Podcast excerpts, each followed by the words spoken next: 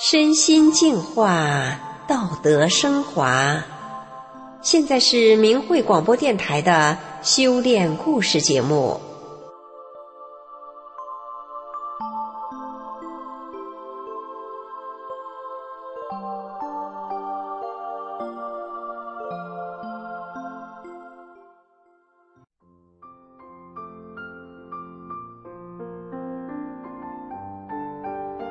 听众朋友。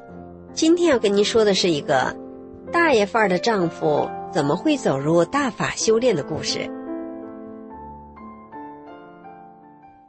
我和丈夫强是中学同学，记得中学时的一次课外活动，班上两个男生在教室里不知道为什么打起来了，像斗红了眼的公鸡，打得够狠的，也没人敢上去拉架，我们女生都躲到一边，害怕的不行。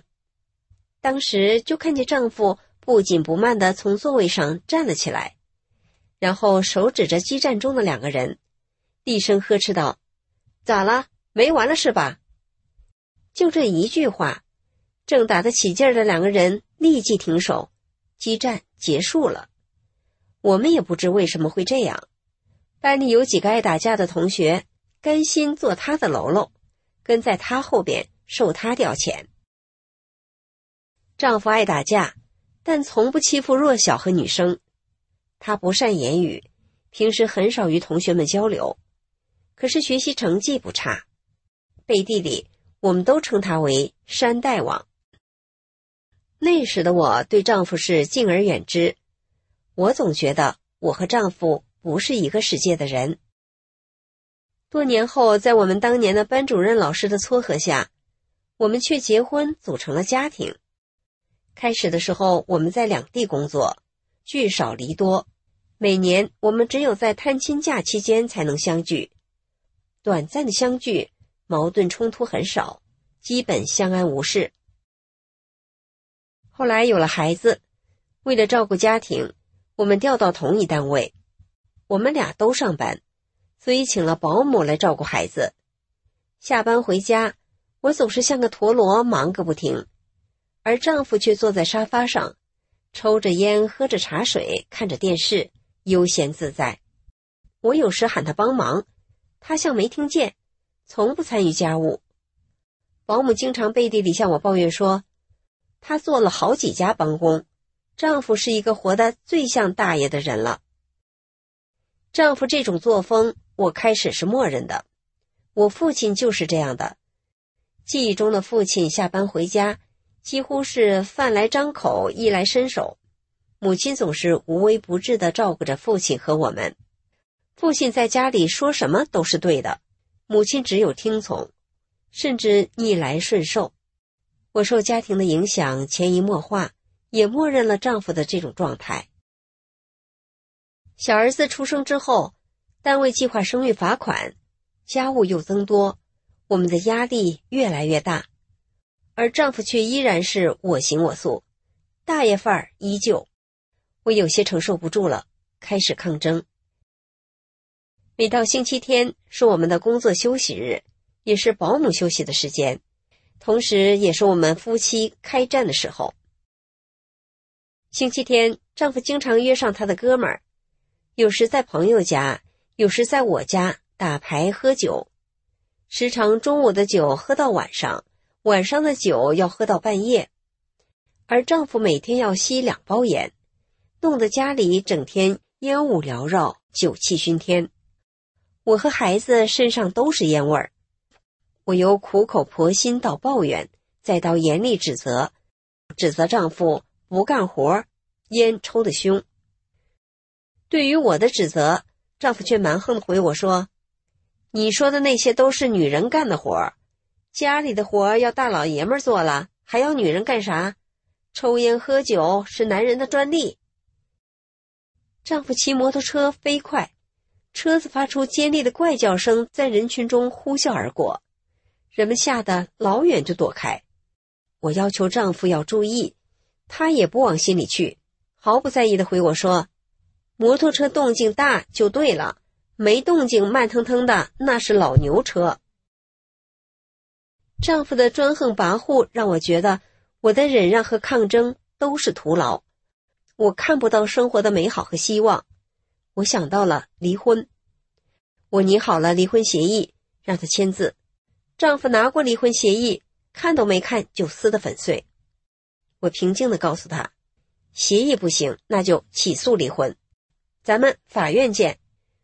丈夫看我写请求离婚起诉，就拿孩子要挟我。我不为所动，只说：“咱们法院见。”丈夫看我是铁了心要离开他的，急忙叫来了单位领导帮他，向我求饶，并保证改掉他的坏毛病，求我不要离开他。以后的日子里，丈夫开始学着做家务，但我的心里并没有胜利后的喜悦，看着他像个大熊猫，缓慢笨拙的做着家务。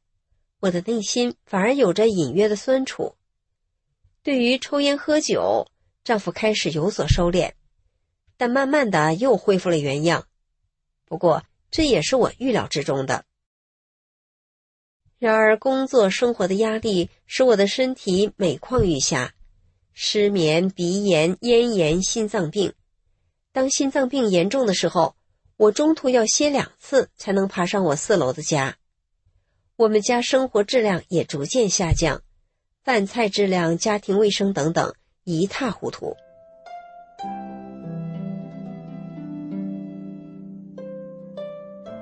二零零二年夏天，我走入法轮大法修炼。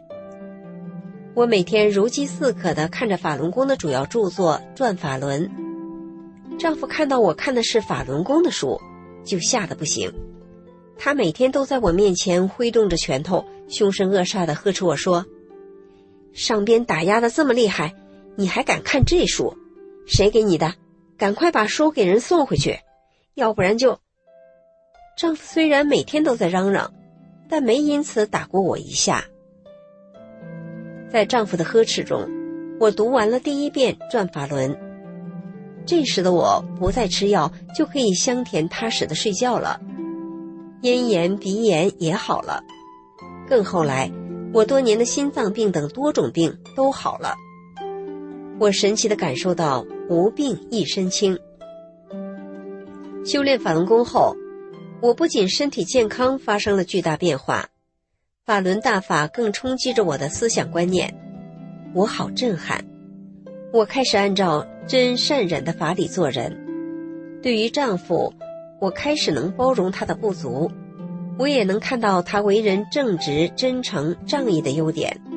我不再对他咄咄逼人了。一向自负、什么也不相信的丈夫，受中共对法轮功抹黑造假宣传的影响，刚开始对法轮功是反对，甚至是仇恨的。但看到我身心上的变化，他也逐渐的默认大法的美好。而我修炼了大法。也知道了大法的美好，我生出了强烈的责任与使命感。我要把大法真相送到千家万户。我开始走街串巷，在那样的迫害形势下，这让丈夫更害怕了。但他已经深知法轮大法的美好与伟大，但又怕我因此遭受迫害，亲情和正义感的冲突让他备受煎熬。丈夫早些年就有腰疼。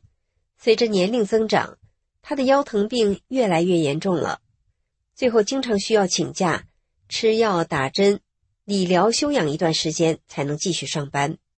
二零零九年腊月的一天，丈夫腰疼的实在受不了，省城医院专家建议丈夫立刻住院，并说腰椎间盘三节都突出的厉害，吃药打针都没用，只能立刻手术了。但手术只有百分之五十的成功率，百分之五十好了，百分之五十瘫痪。听完专家的这番话，丈夫低头不语。后来，丈夫问专家说：“能不能缓几天啊？我回去把工作交代一下再来。”专家允许三天的时间，给他安排手术排号。就这样，一片药没拿。把他抬上车拉回家，回家的路上谁也不说话，大家的心情都糟透了。夜深了，受病痛折磨的丈夫难以入睡，他无奈的望着窗外黑黑的夜空。一向自信的丈夫看起来很绝望的样子。我陪在他身边，什么也没说。我知道丈夫一般是听不进别人的话的。后来，丈夫像是对我，又像是自言自语的说着：“我父母就我这一个儿子，他们渐渐老了，我是他们的全部希望啊！万一手术失败，我瘫了，照顾不了老人不说，我这大块头谁能弄得动我呀？”丈夫近一米八的个头，体重近两百斤。我听着丈夫的话，没有接话，接着又听丈夫说。这么多年，我没有高官厚禄，让你们跟我享过福，还再让你们陪我吃苦受罪，拖累你们，那样活着有啥意思啊？说着说着，她哭了。这是多年来我第一次看见丈夫掉泪，挺心疼的。最后，丈夫拉起我的手说：“你看，我跟你学练法轮功，行吗？”我终于等到他这句话了，我按耐住自己激动的心情，平静地说：“当然行啊。”丈夫又问我说：“你说我这腰能练好吗？反正我看你是练好了。”我说：“这能不能好啊，全看你自己了。师傅普度众生，当然包括你。你信师信法多少，就能得到多少。”以百分之百的信，完全按师傅法中讲的去做，那就一定百分之百好了。听我说完，丈夫高兴的像个孩子，他的泪眼放着希望的光芒，他咧着嘴笑着说：“好，明天我就跟你一起练。”然后丈夫安静的睡着了。冬天的夜显得特别漫长，早上四点半。天还没有一点亮的意思，随着呼噜声的停止，丈夫醒了。他看我在等着他，歉意地说：“我睡了多久了？你咋不叫醒我呢？”说完，丈夫又纳闷地问：“我今天咋睡得这么香啊？”我说：“因为昨晚呢，你很虔诚地说你要学练法轮功了。”丈夫听了我的话，很诧异，然后点了点头。当练功音乐一响，丈夫好像忘了他腰疼的事，他很庄重地站在我的对面。随着录音机里传来大法师父洪亮清晰的口令，丈夫认真地做着每个动作。丈夫有着高冷倔强的性格，这个时候，这种个性转变成他练功时的坚毅。他双眼微闭，表情镇定安静。两套功法四十分钟下来。他已是大汗淋漓，他身上的保暖内衣已被汗水浸得透透的了。